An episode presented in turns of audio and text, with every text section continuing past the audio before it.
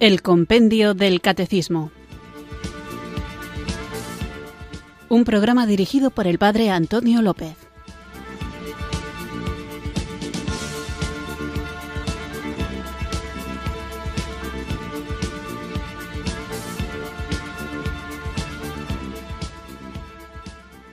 Muy buenas tardes, queridos oyentes de Radio María. Recibido un cariñoso saludo desde Irurzun, en Navarra, quienes sintonizáis una tarde más esta radio que cambia vidas, esta emisora de la Virgen, Radio María, para escuchar el programa El Compendio del Catecismo, nuestro espacio diario de formación católica en el que tratamos de conocer la fe que queremos vivir, compartir y defender. Estamos en el apartado del Compendio del Catecismo, en la parte del compendio que habla de la vida en Cristo, es decir, de la moral, y por lo tanto, entre conocer, vivir, compartir y defender, digamos que el aspecto esencial o más subrayado de estos programas, de esta parte del compendio del catecismo, sería el vivir la vida cristiana, la vida en Cristo, la moral.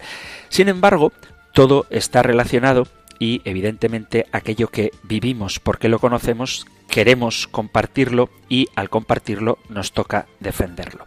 Esto lo digo porque cuando hablo de defender la fe de la Iglesia, no me refiero únicamente a tener un filtro que nos permita distinguir cuál es la verdadera enseñanza de la Iglesia, de cuáles son las falsas doctrinas o cuáles son las opciones opinables que también existen, sino que defender la fe significa no dejarnos arrastrar por encasillamientos o etiquetas artificiales que dividen la Iglesia en elementos que son propios del mundo y de los que la Iglesia no participa. No hay por qué ser de una opción de las que el mundo ofrece o de la otra opción de las que el mundo ofrece, porque la Iglesia tiene su propio camino. Hay etiquetas, como digo, artificiales que quieren encasillar la vida de los cristianos en orientaciones que se apoyan en posiciones que la propia Iglesia desde siempre ha condenado. Tanto la llamada izquierda como la llamada derecha en política tienen la pésima y deshonesta costumbre de querer adueñarse de la doctrina de la Iglesia predicando por su cuenta que ellos mismos, como izquierdistas o derechistas, son los verdaderos fieles católicos, de tal manera que instrumentalizan a la Iglesia como si fuera un espejo más o menos espiritualizado de una ideología sociopolítica económica, y como si fuera más herético cuestionar esa ideología, la de derechas o izquierdas, la ideología social, política y económica, que reducir a la persona de Cristo a simplemente un líder que aporta soluciones meramente humanas.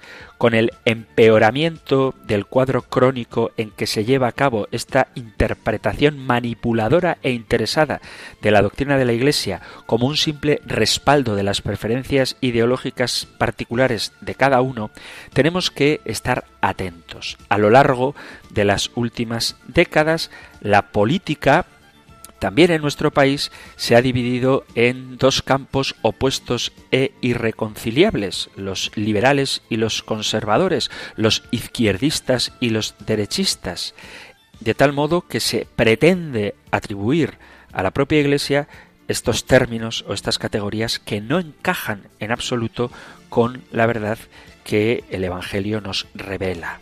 Este modelo binario e irreconciliable se atribuye incluso a las interpretaciones que se hacen sobre el Papa Francisco con algunos conservadores, entre comillas, que acusan al Papa de ser liberal y a algunos liberales que garantizan que ellos están en lo correcto. Desde un punto de vista católico, esta división es artificial y está basada en una deformación quizá deliberada o quizá inocente, las intenciones no las juzgo, pero no deja de ser una deformación de lo que es la Iglesia. Y la Iglesia no es ni de derechas ni de izquierdas. La Iglesia es de Cristo y la Iglesia es del Evangelio, ni de derechas ni de izquierdas, de Cristo y del Evangelio. Y tiene su propia doctrina social muy rica con la cual ilumina las situaciones de la vida de las personas y de las sociedades. El Papa Benedicto XVI, en su magisterio, en Caritas in Veritate, aporta entre otras muchas ideas, la de que la Iglesia no ofrece soluciones técnicas a los problemas económicos, sino que ofrece criterios que se basan en el Evangelio y en la doctrina social de la propia Iglesia. Y eso es lo que hacemos. El Evangelio y Cristo en nuestra vida no son una realidad espiritualista desencarnada, sino que está encarnada en las personas, en la vida en la sociedad. La Iglesia nunca debe entrar en política, pero sí debe iluminar las situaciones de las personas, de las familias y de las sociedades. Iluminar las problemáticas concretas que afectan a las personas desde los criterios del Evangelio. Nosotros, los cristianos, no vivimos aislados en una burbuja, sino que pertenecemos a una sociedad y somos inseparables de ella, como espero que vamos a ver en el programa de hoy. Como católicos debemos vivir nuestra fe y como ciudadanos hemos de contribuir también al buen funcionamiento de la sociedad y de todas las realidades y estructuras que haya en ella. El laico, el cristiano, no vive en una burbuja aislada, sino que forma parte de este mundo y está llamado a ser en este mundo sal, luz y fermento en medio de la masa. Por lo tanto, no es algo aconsejable esa participación y trabajo de regeneración de la vida pública, sino que más allá de ser un consejo, es un deber que nace de la propia vocación como bautizados. Por lo tanto, cuando alguien quiera identificar la doctrina de la Iglesia con las derechas o con las izquierdas estará equivocado, porque la Iglesia tiene su propio camino para influir y mejorar la vida de las personas y de la sociedad.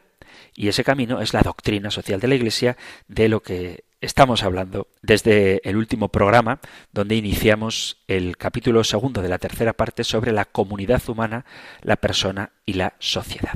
Así que no vivimos ajenos al mundo, tenemos que ser, como nos pide el Señor, sal, luz y fermento en la masa, pero debemos hacerlo no desde los criterios impuestos por ideologías políticas más o menos adecuadas, sino desde los criterios que nos relata el Evangelio, que pueden tener elementos que algunos maniqueamente identifican con la derecha o que puede tener elementos que algunos maniqueamente identifican con la izquierda, pero no pertenecemos ni a una ni a otra, sino que pertenecemos a Cristo.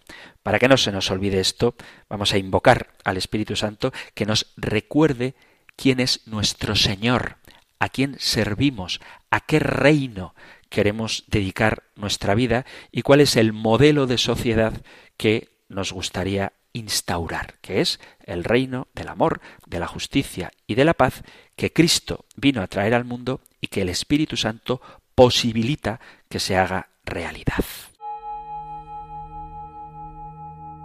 Ven Espíritu, ven Espíritu.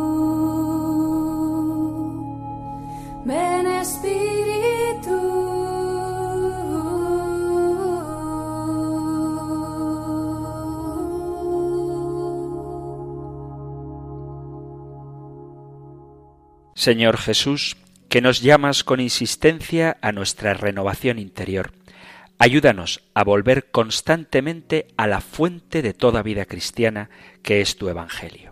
Que nuestra fidelidad, Señor, sea dinámica y creativa, abierta al aliento de tu espíritu que conduce la historia y se manifiesta en la trama de los acontecimientos a quienes nos sentimos enviados. Haz que permaneciendo siempre como pequeña levadura perdida en la masa de tu pueblo, podamos ser, desde la debilidad, expresión viva de tu amor infinito, y desde la pobreza, manifestación clara de las riquezas de tu amor que todo lo renueva. Que seamos, Señor, como tú mismo fuiste en tu vida y con tu muerte, signos y testimonio del amor invisible del Padre. Amén. Ven Espíritu, ven Espíritu,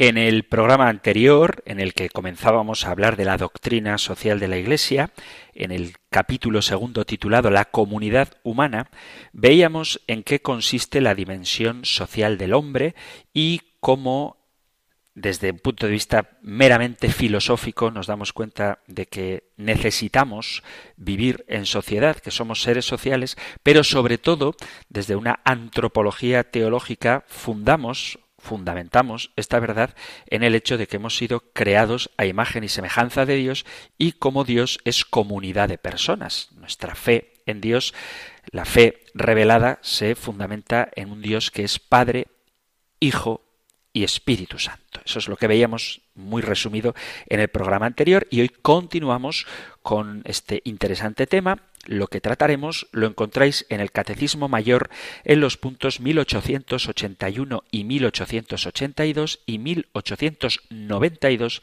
y 1893. Nosotros escuchamos ahora la pregunta 402 del compendio del Catecismo. Número 402. ¿Qué relación existe entre persona y sociedad? La persona es y debe ser principio, sujeto y fin de todas las instituciones sociales.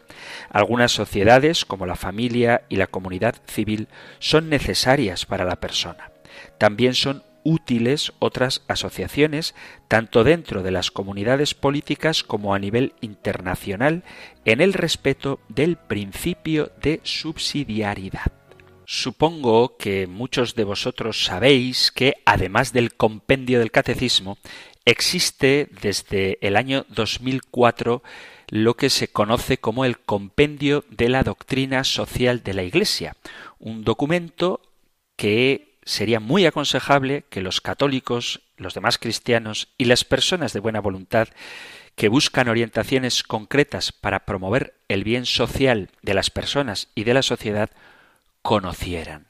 Es un documento que, tal y como reconoce el que lo presentó, el cardenal que presentó este documento en su día, digo, es un documento que reconoce que no fue tarea fácil.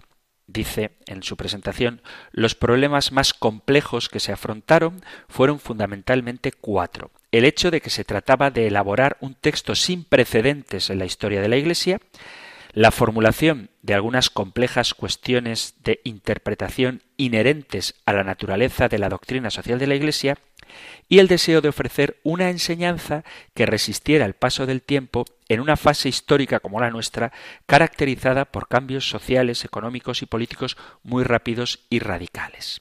El compendio de la doctrina social de la Iglesia nos ofrece un cuadro completo de las líneas fundamentales del cuerpo doctrinal de la enseñanza social católica pretende, de una manera completa y sistemática, aunque de forma sintética, la doctrina social que es fruto de la sabia reflexión del magisterio y expresión del compromiso constante de la Iglesia en fidelidad a la gracia de la salvación de Cristo y en amorosa solicitud por el destino de la humanidad. Este documento, el Compendio de la Doctrina Social de la Iglesia, tiene varias partes, igual que el compendio del catecismo, este tiene tres partes. La primera, que tiene cuatro capítulos, habla sobre los presupuestos fundamentales de la doctrina social el designio amoroso de Dios con respecto al hombre y a la sociedad, la misión de la Iglesia y la naturaleza de la doctrina social, la persona humana y sus derechos y los principios y valores de la doctrina social. La segunda parte, que tiene siete capítulos, trata sobre los contenidos y los temas clásicos de la doctrina social, la familia, el trabajo humano, la vida económica, la comunidad política, la comunidad internacional el medio ambiente y la paz. Y la tercera parte, que es muy breve, tiene un solo capítulo y contiene una serie de indicaciones para la utilización de la doctrina social en la práctica pastoral de la Iglesia y en la vida de los cristianos, de manera especial de la vida de los laicos. Es un instrumento elaborado para promover un nuevo compromiso capaz de responder a las exigencias de nuestro tiempo y adecuado a las necesidades y los recursos del hombre y sobre todo al anhelo de valorar con formas nuevas la vocación propia de los distintos carismas eclesiales con vistas a la evangelización del ámbito social porque todos los miembros de la Iglesia participan de su dimensión secular. O sea, todos los miembros de la Iglesia estamos llamados, sea cual sea nuestra particular vocación, a evangelizar. Por lo tanto, el documento se presenta como un instrumento para alimentar la tarea evangelizadora y también para el diálogo ecuménico e interreligioso de los católicos con todos aquellos que buscan sinceramente el bien del hombre. Este documento se propone dice el propio texto, también a los hermanos de las demás iglesias y comunidades eclesiales, a los seguidores de otras religiones, así como a los hombres y mujeres de buena voluntad que se interesan por el bien común. La doctrina social de la Iglesia se refiere primeramente a los hijos de la Iglesia, a los católicos, pero tiene un destino universal. La luz del Evangelio que la doctrina social de la Iglesia proyecta sobre la sociedad ilumina a todos los hombres. Todas las conciencias e inteligencias son capaces de captar la profundidad humana de los significados y de los valores expresados en esta doctrina, así como la carga de humanidad y humanización de sus normas de acción. El compendio de la doctrina social de la Iglesia atañe ante todo a los católicos, porque la primera destinataria de la doctrina social de la Iglesia es la propia Iglesia en todos sus miembros, dado que todos los miembros de la Iglesia, todas las personas católicas, tenemos responsabilidades sociales en la tarea de la evangelización, en la enseñanza, en la catequesis, en la formación, hay que promover la doctrina social de la Iglesia para que la vivamos según los propios carismas, el propio trabajo, la propia vocación. La doctrina social implica responsabilidades relativas a la construcción, organización y funcionamiento de la sociedad, obligaciones políticas, económicas, administrativas, todo aquello que tiene que ver con la vida social. Por eso es importante conocerlo, para que podamos afrontar los desafíos que se nos ponen delante, tanto el desafío cultural, el desafío de la indiferencia ética y religiosa, el desafío pastoral. En definitiva, no se puede vivir en un mundo como el nuestro, siendo católicos, sin conocer lo que la Iglesia enseña sobre la participación y el modo en que los católicos debemos transformar el mundo. Por eso es muy importante conocer este texto y el compendio del catecismo hablará de ello, pero el compendio de la doctrina social de la Iglesia incide exclusivamente en ello. Por eso es muy importante que lo conozcamos. Si escucháis el compendio del catecismo en estos programas dedicados a la comunidad humana, tendremos algunas nociones que pueden ser muy útiles, pero para conocer a fondo la doctrina social de la Iglesia, lo mejor es acercarse a este texto. Entonces, la doctrina social de la Iglesia es la experiencia del Evangelio aplicada a la vida social y económica de los pueblos.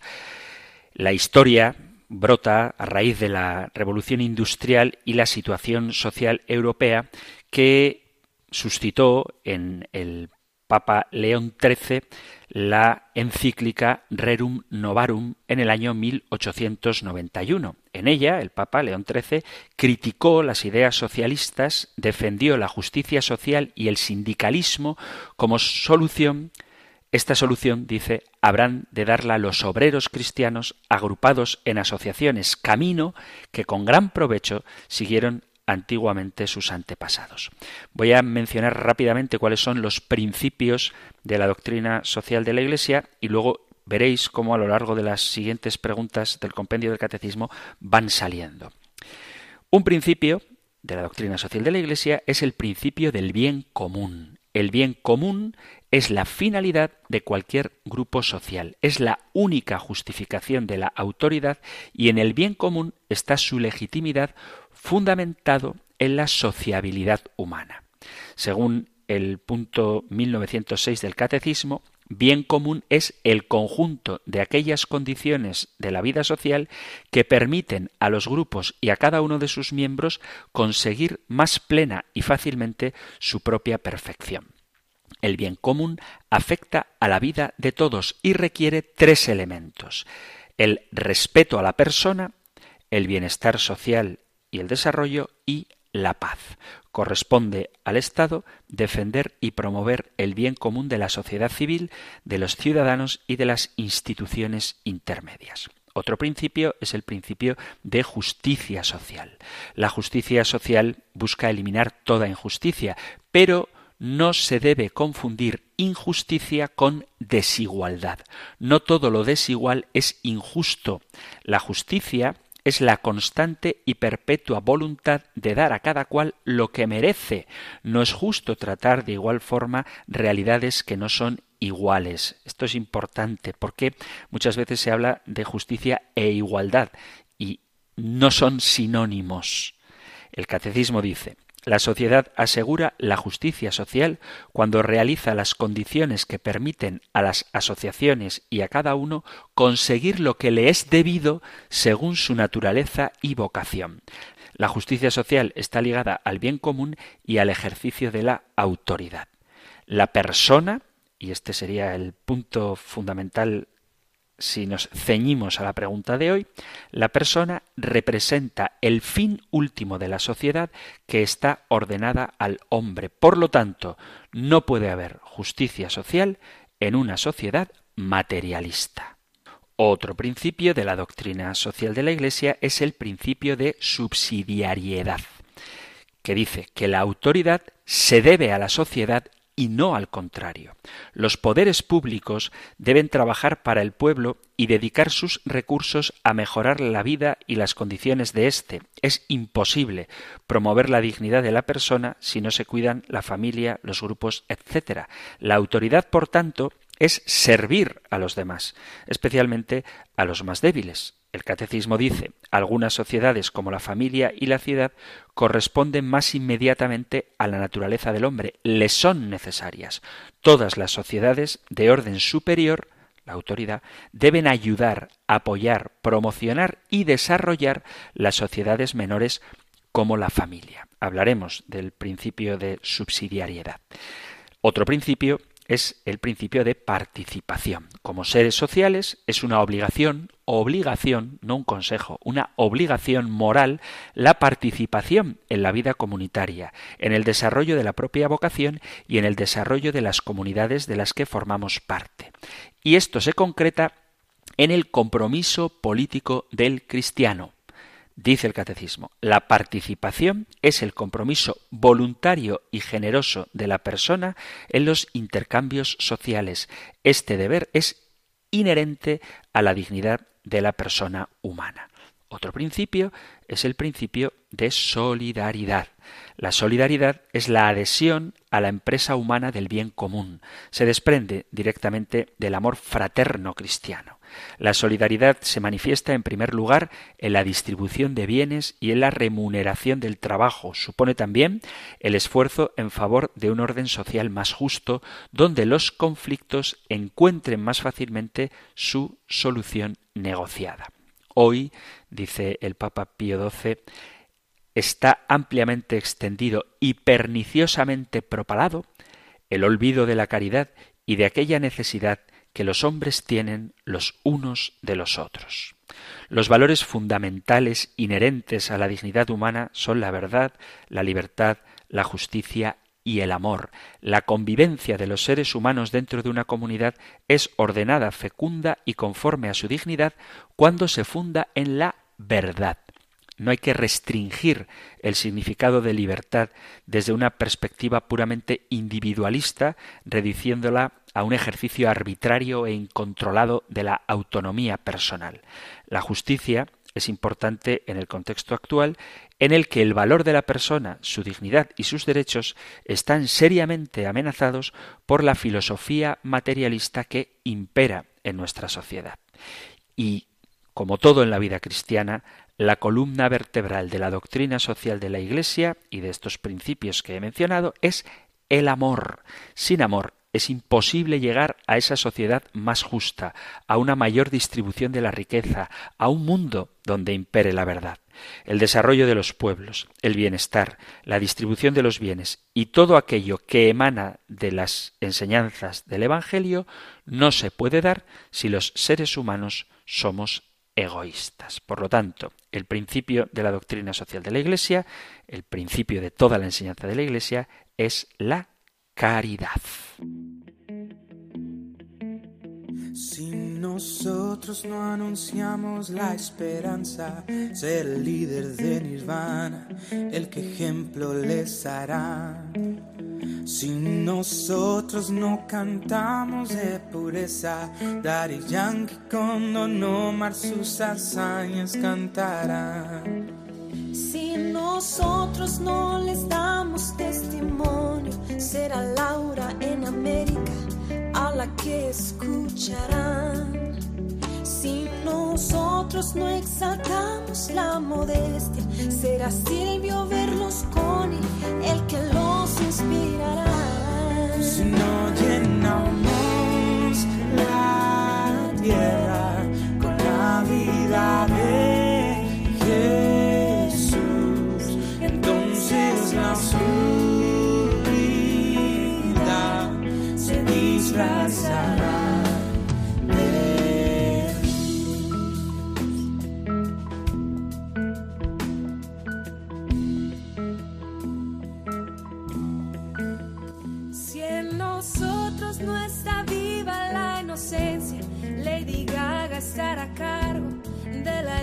sexual.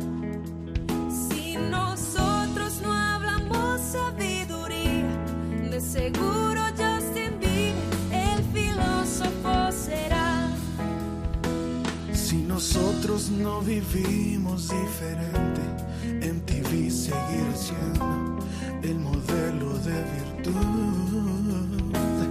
Y entre el patrón del mal y factor X, alimentarán los sueños que tendrá la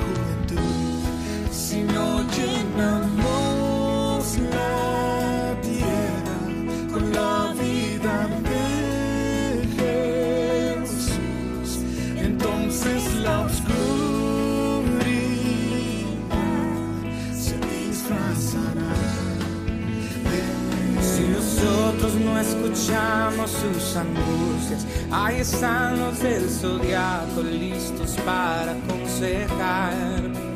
Y si ellos no bastaran los profetas que se lucran con palabras que se acaban de inventar.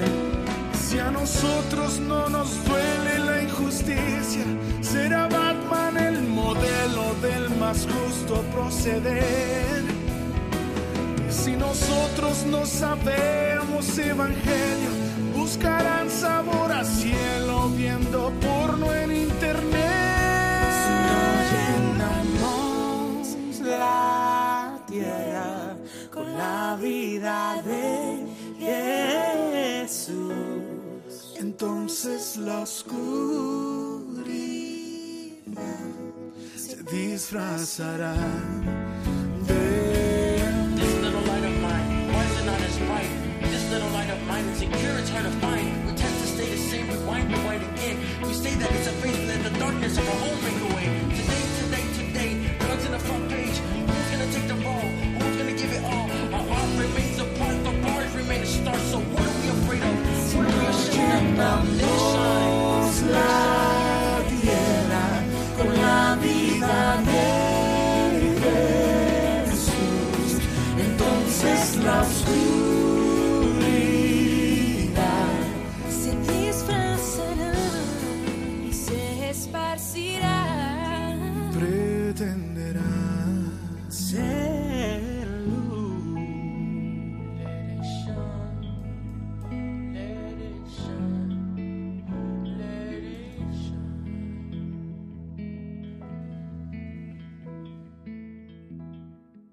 Estás en Radio María escuchando el programa El Compendio del Catecismo, nuestro espacio diario de formación católica en el que tratamos de conocer la fe que queremos vivir, compartir y defender y que puedes escuchar aquí en la emisora de la Virgen de lunes a viernes de 4 a 5 de la tarde, una hora antes, si nos sintonizas desde las Islas Canarias. Hemos escuchado en la pausa musical esta canción Si no llenamos la tierra y efectivamente, si no llenamos la tierra, la oscuridad se disfrazará de luz si no tratamos de comunicar la buena nueva del Evangelio con las implicaciones sociales que ésta tiene, entonces la oscuridad ocupará el espacio que debería ocupar el Evangelio y confundiremos las tinieblas con la luz y entonces andaremos perdidos. Por eso la Iglesia tiene su propia respuesta a las necesidades de la sociedad de hoy, más que una respuesta concreta, eso es algo que hay que subrayar, tiene principios que hay que respetar y que mantener para que no perdamos de vista qué es lo principal. Y lo principal es la persona, que aunque vive en sociedad, es ella el fin, el sujeto y el principio de todas las instituciones sociales. Vamos a continuar con la pregunta 402 del compendio del Catecismo, en la que, después de haber visto por encima qué es la doctrina social de la Iglesia y cuáles son sus principios, hablaremos de la relación entre persona y sociedad. La persona, vuelvo a citar el compendio del Catecismo, es y debe ser principio, sujeto y fin de todas las instituciones sociales. El fundamento de la doctrina social de la Iglesia, uno de los fundamentos, es precisamente este. ¿Y por qué valoramos tanto a la persona en la Iglesia? Por el acto creador. Un acto creador que dicho sea porque es necesario recordarlo, fue recompuesto, perfeccionado por Cristo. En el acto creador, el ser humano es libre a imagen y semejanza de Dios. Por eso dice el texto, la Constitución del Vaticano II, Gaudium et Spes, cuando empieza los gozos y las esperanzas, las tristezas y las angustias de los hombres de nuestro tiempo, sobre todo de los pobres y de cuantos sufren, son a la vez gozos y esperanzas, tristezas y angustias de los discípulos de Cristo. Nada hay verdaderamente humano que no encuentre eco en su corazón. En la Iglesia católica, en la Iglesia de Cristo, no hay un espiritualismo ni una especie de angelismo en nuestra doctrina. Dice también Gaudium et Spes, tiene pues ante sí la Iglesia al mundo, esto es, la entera familia humana con el conjunto universal de las realidades entre las que ésta vive. El mundo, teatro de la historia humana, con sus afanes, fracasos y victorias. Pero la primacía de la persona no se confunde con el individualismo tan presente en el mundo actual, incorporado incluso a esa tendencia paradójicamente sincretista conocida como el socialismo liberal, la índole social del hombre demuestra que el desarrollo de la persona humana y el crecimiento de la propia sociedad están mutuamente condicionados, porque el principio, el sujeto y el fin de todas las instituciones sociales es y debe ser la persona humana, la cual, por su misma naturaleza, tiene absoluta necesidad de la vida social. La vida social no es, pues, para el hombre sobrecarga accidental. De ahí el aprecio a la vida pública y a las instituciones, tanto antiguas como nuevas, que se fundan al servicio de la humanidad en todas las facetas de la existencia. La Iglesia, sigo citando Gaudium et Spes, quiere ayudar y fomentar tales instituciones en lo que de ella dependa y pueda conciliarse con su misión propia. Nada desea tanto como desarrollarse libremente en servicio de todos bajo cualquier régimen político que reconozca los derechos fundamentales de la persona y de la familia y los imperativos del bien común. Estas libertades básicas derivan de la dignidad humana, punto de mira de cualquier enfoque o decisión que afecte a otros. Forma parte esencial del optimismo antropológico de los cristianos.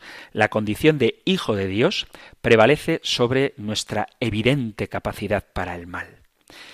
Dice el Papa Juan Pablo II, en Solicitudo Rei Sociales, Socialis, siempre lo digo mal, Solicitudo Rei Socialis, no se justifican ni la desesperación, ni el pesimismo, ni la pasividad, aunque con tristeza conviene decir que así como se puede pecar por egoísmo, por afán de ganancia exagerada y de poder, se puede faltar también ante las urgentes necesidades de unas muchedumbres hundidas en el subdesarrollo por temor, indecisión y en el fondo por cobardía.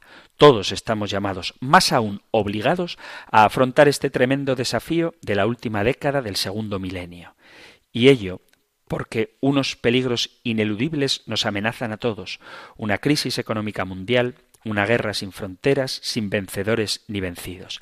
Pero este no es el único ni el principal motivo.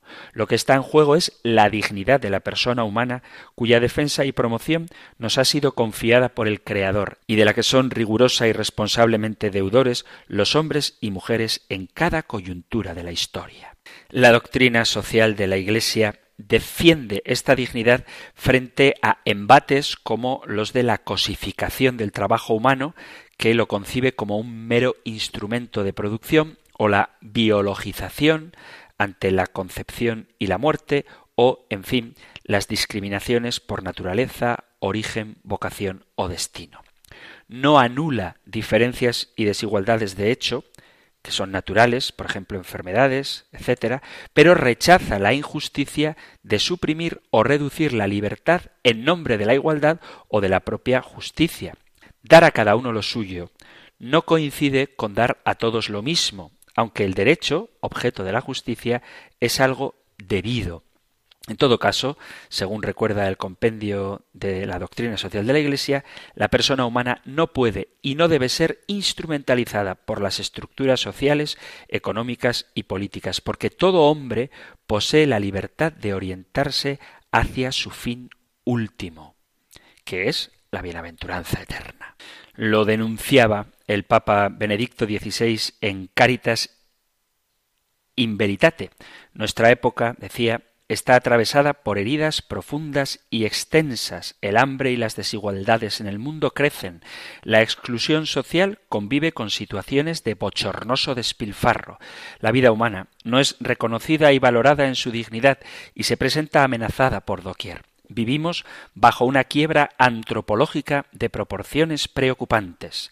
Sin embargo, en el seno de este mundo existen también posibilidades por descubrir y experiencias que abren cauces para construir un mundo nuevo que anticipe el reino de Dios. Pero para vivir esto tenemos que tener siempre a la persona como centro. La persona, en tanto poseedora de la máxima dignidad posible en tanto ser integral y social y en proceso de hacerse en la sociedad y de hacer la sociedad, se convierte en el eje y en el centro fundamental de toda la acción de la Iglesia. Somos hijos de Dios, creados a su imagen y semejanza, y en esa experiencia radica el sentido más profundo de nuestra dignidad.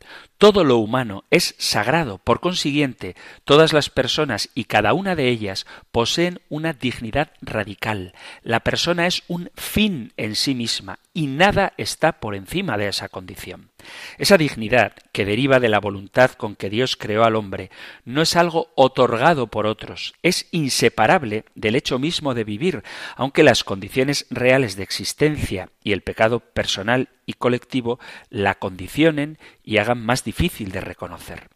Descubriéndose amado por Dios, el ser humano comprende su propia dignidad trascendente, aprende a no contentarse consigo mismo y a salir al encuentro del otro, creando una red fraterna y solidaria de relaciones humanizadoras. Por eso, toda la vida social debe ser expresión inconfundible de un único protagonista, la persona humana.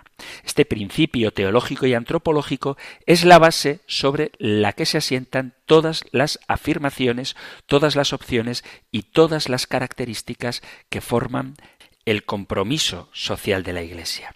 Cuando hablamos de persona, nos referimos a alguien que constituye un todo integral con necesidades que deben ser igualmente satisfechas para no comprometer su dignidad.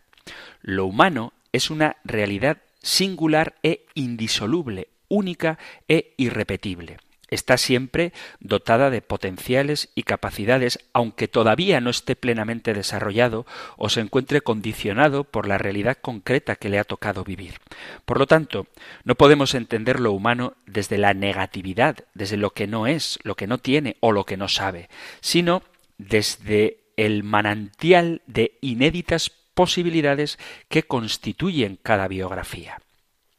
La dimensión social de la persona no es un añadido posterior o exterior a lo que la define, sino que forma parte constitutiva de su ser porque, como veíamos en el programa anterior, así lo ha querido Dios que nos ha creado a su imagen y semejanza.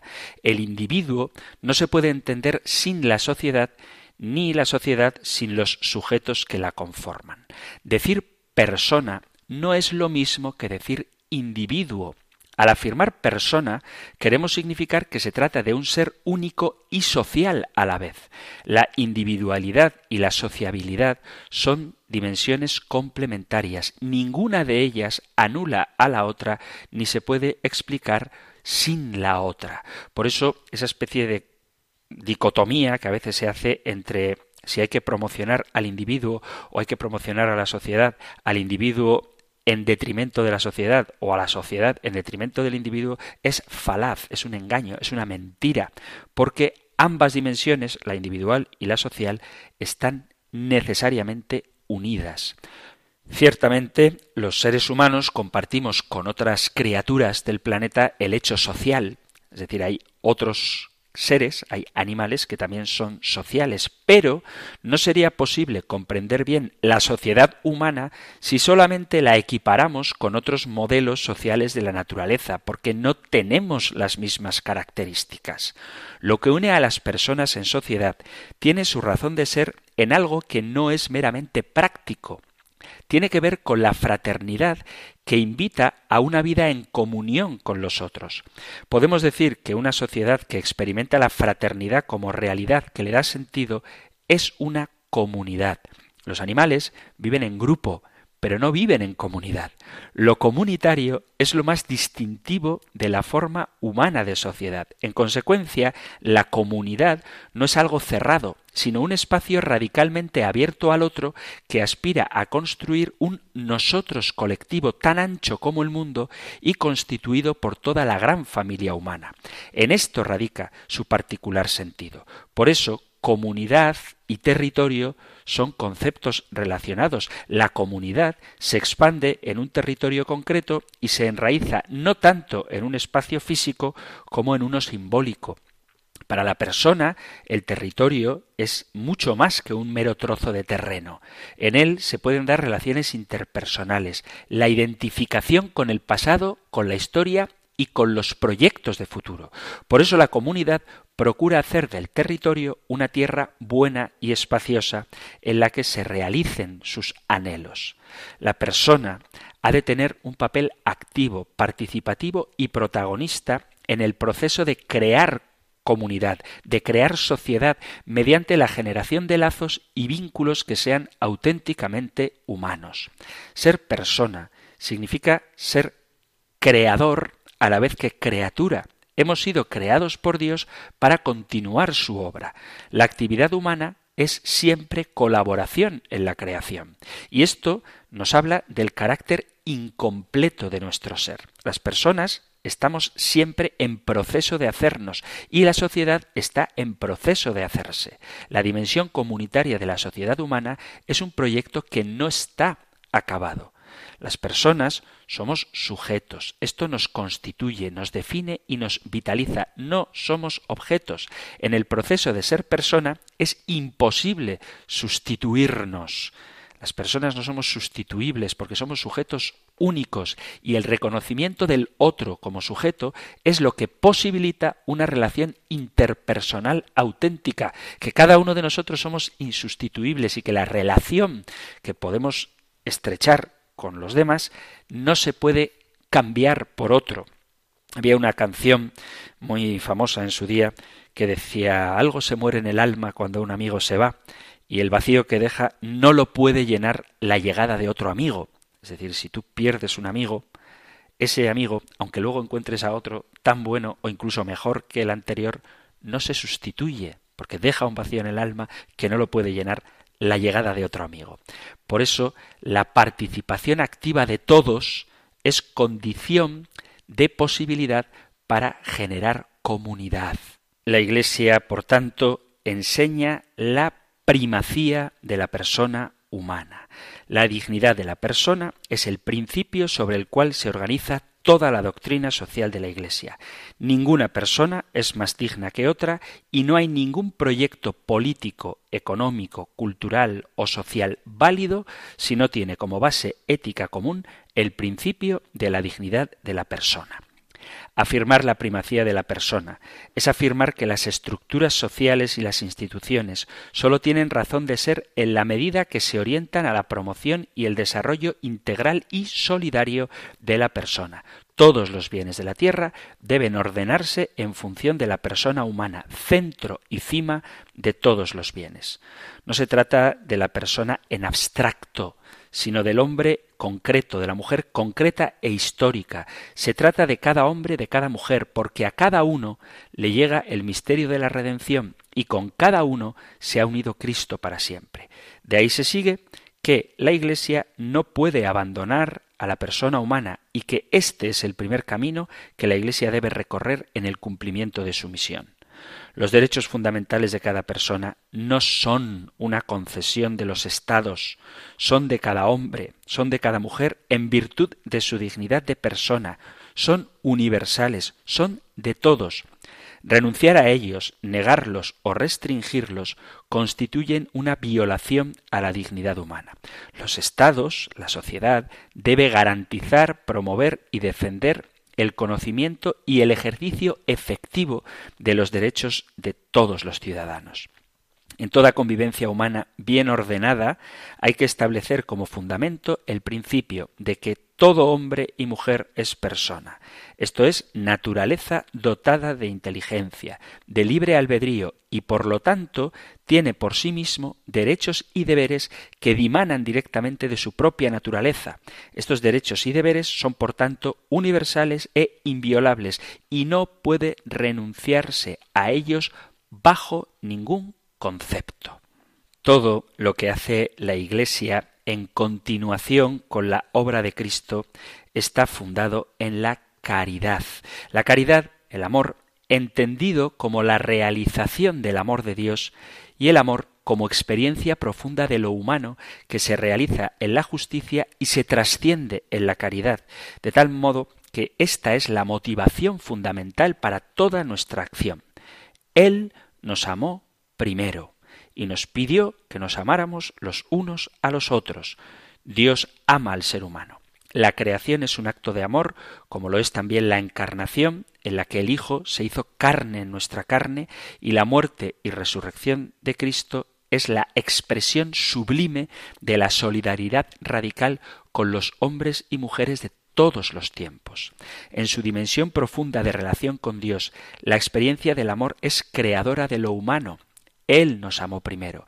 Esto es lo que nos da la posibilidad de regalar ese amor recibido gratuitamente. Y sólo quien experimenta ser amado es capaz de dar amor. Cualquier persona es capaz de amar. Hemos recibido esa capacidad por el simple hecho de ser creados a imagen y semejanza de Dios y debemos aspirar a amarnos los unos a los otros no de cualquier manera, sino como Él nos amó. Es el amor el que posibilita las relaciones más allá de la mera supervivencia. Es esta experiencia fundante la que nos hace sensibles a Dios y nos abre a una ética de ternura, de cuidado, de hospitalidad, y es también el amor la fuente de anhelo de la justicia. De ahí que en el amor esté el sentido más profundo de lo social y de su subjetividad relacional, de que somos individuos en sociedad. Por eso la comunidad se constituye sobre el reconocimiento del otro, sobre la fraternidad. De igual manera, el amor es básico en ese proceso de hacernos persona.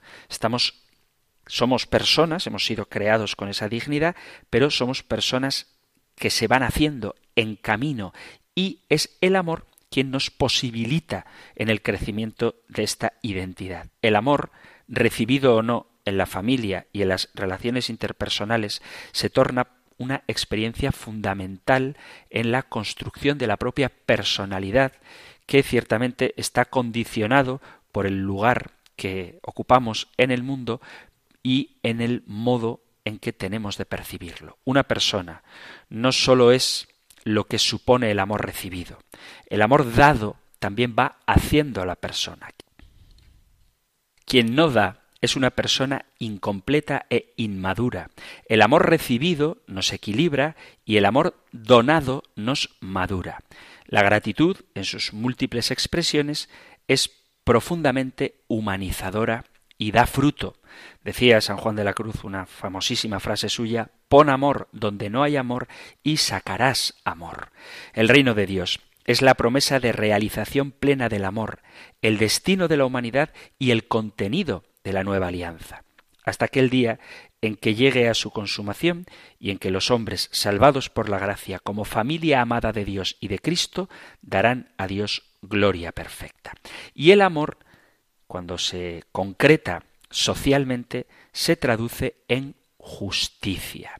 El conjunto de principios recogidos en la doctrina social de la Iglesia nos aporta los elementos de discernimiento que necesitamos para valorar las acciones humanas que no son ni mucho menos ajenas a este concepto del amor.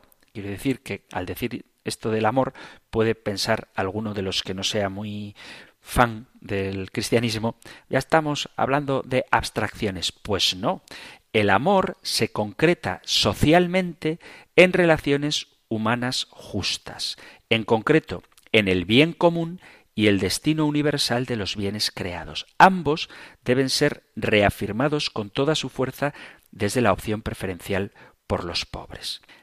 Aunque habría mucho que decir todavía, vamos a terminar aquí el programa de hoy porque se nos acaba el tiempo. Seguiremos hablando de la doctrina social de la Iglesia, de la comunidad humana, de la persona y la sociedad aquí en el compendio del Catecismo y me gustaría subrayar esto.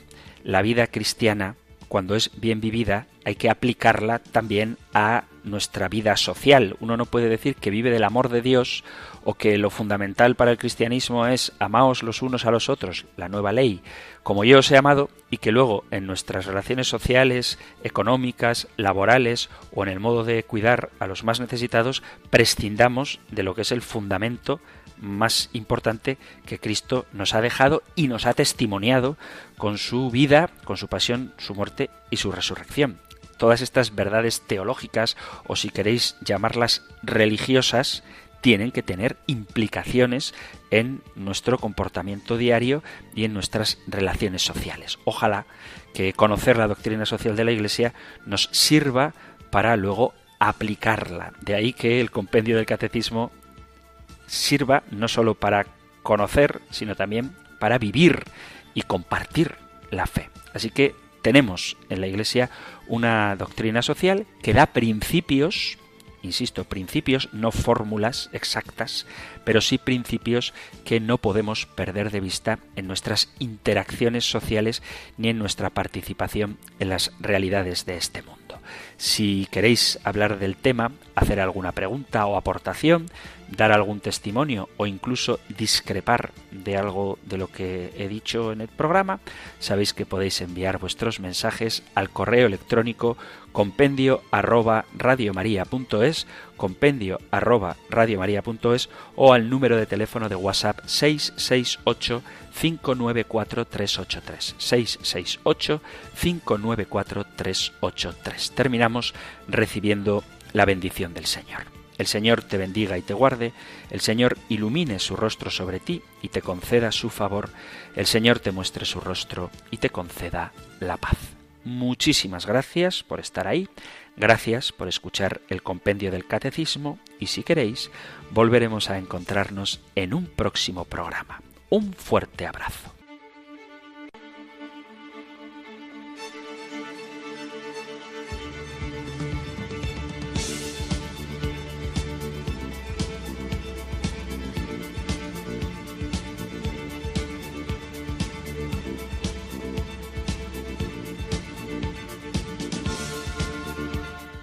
El Compendio del Catecismo.